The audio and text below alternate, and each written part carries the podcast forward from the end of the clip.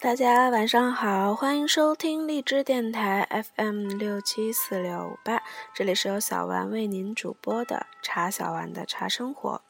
在今天的节目当中，小丸将继续带领大家一同去领略茶歌与酒诗的风采。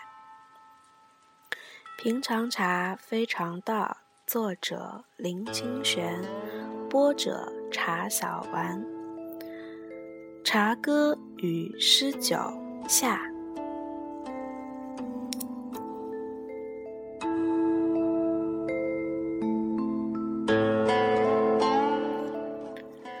唐朝诗人韦应物也曾写过许多饮酒的名句：“浮饮一杯酒，养灵金玉章；欲持一瓢酒，远慰风雨夕。”江汉曾为客，每逢相逢美醉还。我们选一首他的名诗，寄全处山中道士，再读他的《喜园中生茶声》，比较看看。寄全处山中道士，今朝郡斋冷，忽念山中客。见底数惊星。归来煮白石，欲持一瓢酒，远慰风雨夕。落叶空满山，何处寻行迹？喜园中茶声，性洁不可污，未饮涤尘烦。此物现灵味，本自出山园。辽阴李群鱼，率尔直荒原。喜随纵草生，得与幽人言。诗人的心是多么细腻呀！因为感受到寒流来袭，想到山中的朋友，希望提一壶酒去安慰山中的朋友，于风雨中对饮。可是空山满是落叶，要如何才能找到通往朋友居处的小路呢？他写茶，茶的性情纯洁，喝了可以洗涤烦恼。而茶之所以有灵味，是出自山林的本质。我随意种在荒草原里，没想到和茶、茶和草都长得很好。真是令人惊喜，这种惊喜只有细腻的人才会懂，也只有向细腻的朋友去说呀。能够真心对待朋友的人，无论是饮酒喝茶，都能细腻的待人，这是粗俗者万万不能理解的。写过“曲中人不见，江上树风轻”。名句的唐朝人钱起虽没有留下酒诗，但他有一首茶诗，也是为人传颂的。长孙宅与郎上人茶会，偶与西新侣，望归才子家。玄坛兼早思，绿茗带柳花。暗自看云卷，寒豪任景霞。松桥若逢此，不负醉流霞。与已经止息烦恼的朋友，在才子的家里喝茶聊天。绿色的茶取代了艳红的柳花，看着美丽的风景。如果有人逢此情景，便不会再被流霞所迷醉了。流霞是黄昏变幻万端的晚霞，被认为是最美的景色。但与心灵高洁的道侣、有才华的朋友品饮茗茶、谈玄论道相比，流霞之美实在是不算什么了。钱起在这里说了一个重要的观点：好茶要和好朋友分享。唐朝另一位重要诗人刘禹锡，他的“杨柳青青江水平，闻郎江上唱歌声”，东边日出西边雨，道是无晴却有晴，以及朱桥朱雀桥边野草花，乌衣巷口夕阳斜。旧时王谢堂前燕，飞入寻常百姓家。几乎爱诗的人没有不会背诵的，但是刘禹锡留下一首很好的饮茶诗，却少有人知道。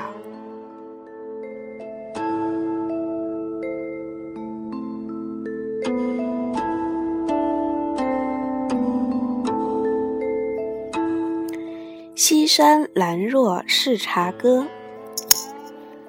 山僧后檐茶树丛，春来映竹抽新容。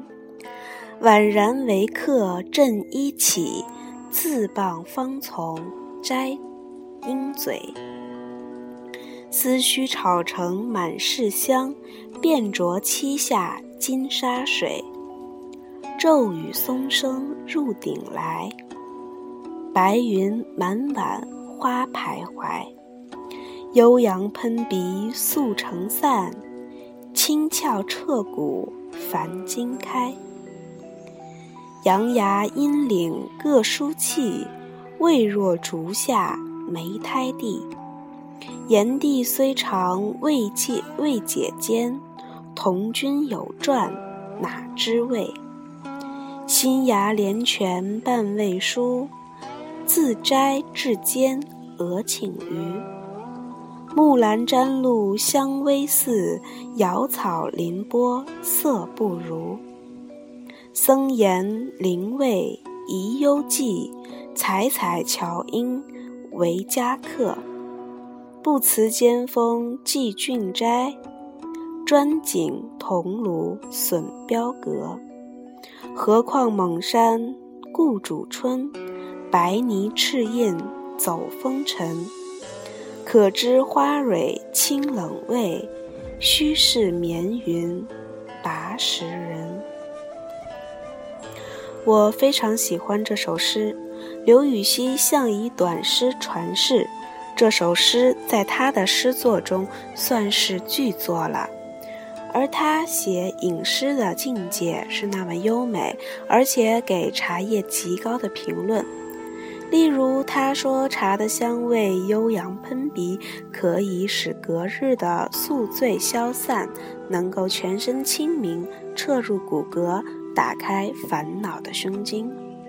前面我曾提到屈原的《木兰录》经典，刘禹锡给茶的评价还胜过《木兰录》。他说：“木兰沾露的香，只能与茶微似。”而瑶草在水波上的颜色也比不上茶叶的好看。什么样的人可以品出茶的真味呢？那必须是睡在云上，在石头上写字提拔的人。这诗不仅是好诗，也为我们提供了许多唐代饮茶制茶的证据。一采茶需采最嫩的鹰嘴，最好是春天的时候采。二，炒茶烘焙的时候要把茶叶分类，长在太阳下和阴影的茶叶味道各不相同。最好的茶叶是长在竹子下面莓苔地上。三，茶叶必须当日采，当时炒，炒的时间要短。我们从这首诗中可以看到，唐朝的饮茶文化已经非常完备了。刘禹锡在《西山兰若与和尚喝茶》还提供了我们一个观点：中国的茶道和出家人关系非常密切。像陆羽是在寺庙长大，由师傅教他茶道。像从前最好的茶叶是庙里烘焙的。像紫砂壶最早也是由和尚制成的，但还有个更重要的原因是茶味与禅味相关，茶道与禅道相通，唯有生命境界高的人才会在普通的茶里品到真正的滋味吧。在唐朝写茶的诗歌通常清明高远，但到了宋朝就有例外之作，茶烟里也有悲伤。陆游的诗一向豪迈高放，可是他的一首茶诗却很悲凉。我们和他另一首酒诗一起来看《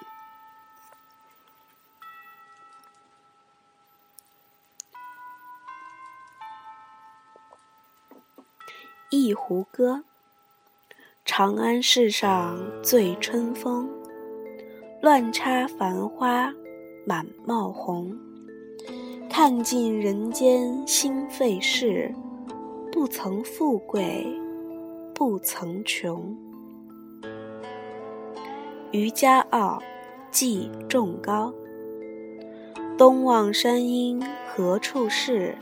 往来一万三千里。写得家书空满纸，流清泪。书回已是明年事。寄与虹桥桥下水，扁舟何日寻兄弟？行遍天涯真老矣，愁无寐，鬓丝几许茶烟里。仲高是陆游的堂兄，陆游在一万三千里外给兄弟写家书，显然是泡了一杯茶，慢慢的写。写到信纸满了，想起接到回信已经是明年的事，不禁流下两行清泪。寄与虹桥桥下的水，哪一天才能驾扁舟去找我的兄弟呢？走遍天涯的我真的老了，忧愁难以成眠，白发在袅袅的茶烟里飘飞呀，可见。茶虽能解忧去闷，对相思的忧伤也是无能为力的。到了宋朝，几乎所有的大诗人都善于喝酒饮茶，也都留下茶酒的诗歌。除了苏东坡、陆游，我们现在来看看黄庭坚和杨万里。《寄黄几赋》我居北海，君南海。寄雁传书，谢不能。桃李春风一杯酒，江湖夜雨十年灯。持家但有四粒璧，治病不惊三折弓。红，想见读书头已白，隔溪猿哭，杖西藤。咏茶，风舞团团饼，恨分破，教孤令，金曲体静。支轮慢捻，玉晨光影，汤响松风，早减两分酒病。味浓香涌醉香露，成佳境。恰如灯下故人，万里归来对影。口不能言，心下快活自省。黄庭坚是品茶的行家，到了晚年，因为身体的关系不再喝酒。他在被贬到黔州的路上写信给哥哥，曾说：“中年未病不举酒。”复孤东来数百觞，换客煎茶山殿远，看人或道五风凉。可见喝茶喝酒都是人生中很好的品味。如果光从身体的利益来讲，茶是胜于酒的。宋朝诗人杨万里可能与酒无缘，他的诗充满禅趣，却没有提到饮酒的情景。我们选一首他的茶诗，《饮茶诗》：鹧鸪晚面云影雨，兔鹤鸥心雪作红。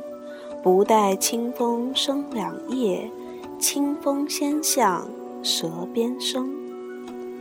宋朝饮茶风气盛，所以写茶的诗歌很多。在比例上，唐代诗歌中茶只是偶尔出现；到宋代，每一位诗家都有茶诗，也可看到茶已真正进入生活了。宋代的大学者、理学家、大诗人朱熹也比较喜欢茶酒，可能是一般人不知道的。我们来看看他写酒和写茶的诗。醉下祝融峰作，我来万里驾长风。绝壑层云许荡胸，浊酒三杯豪气发。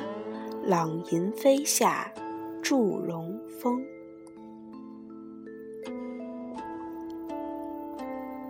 饮茶，仙翁移石照，宛在水中央。饮罢方舟去，茶烟。鸟戏香。朱熹曾经长时间隐居在武夷山五曲隐屏峰下，住武夷精舍。武夷自古以来就是有名的茶乡，居住其间的诸子爱喝茶也是很自然的事。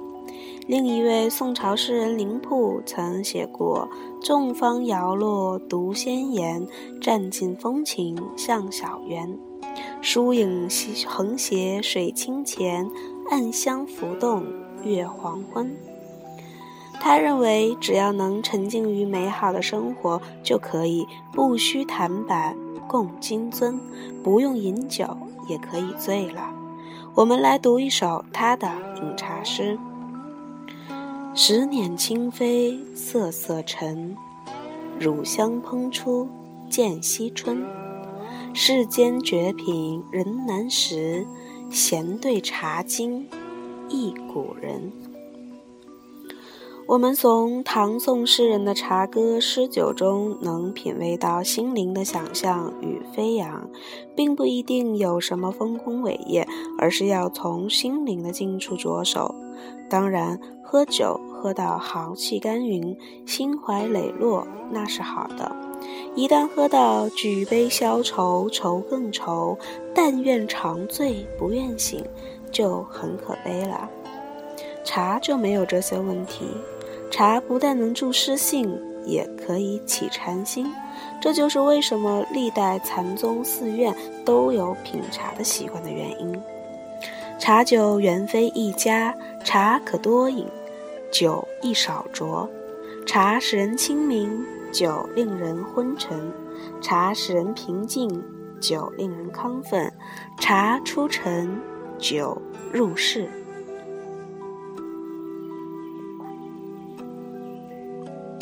近些年来，常在媒体上看到台湾同胞纵酒的情形，假酒横行，昏人满路，喝最昂贵的酒，行最低俗的事，令人心痛。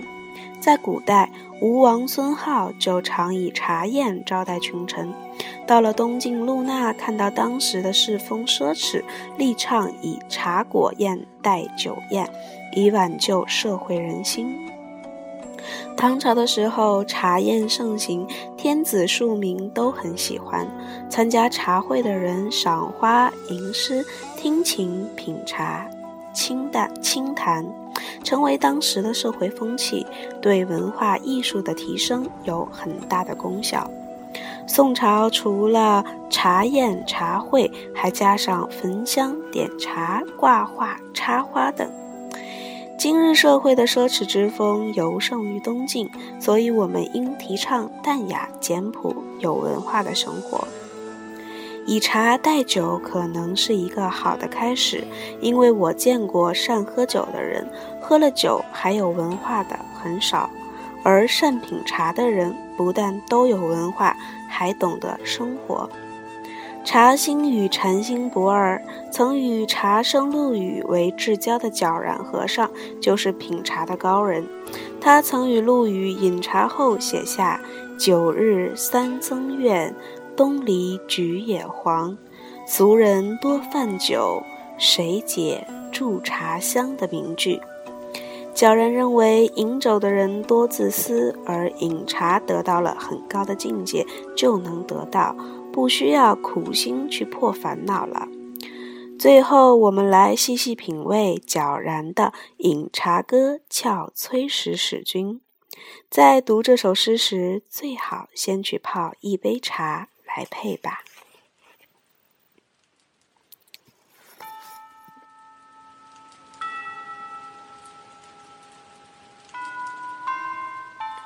月人以我旦夕鸣，采得金芽窜金顶。素瓷雪色飘墨香，何以诛仙穷蕊浆？一饮涤昏寐，情来朗爽满天地。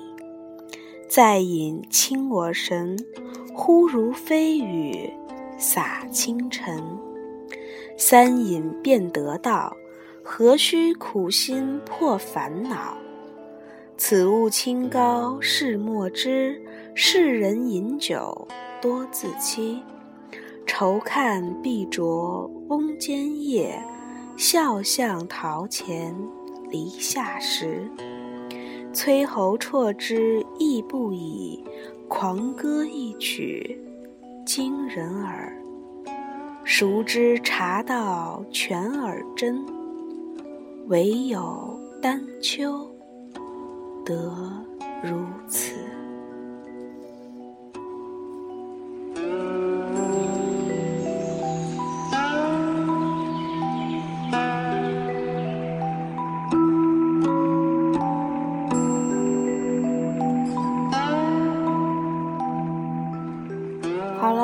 期的节目就到这里。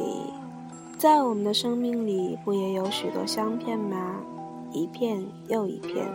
对粗糙的人，飞入了芦花都不见；对细腻的人，如好雪片片。每一片落下来，都滋润了我们的心。在下一期的节目当中，小丸将带领大家进入《平常茶非常道》的第二部分——人间奇香，带领大家一起去品尝新鲜的桂花茶。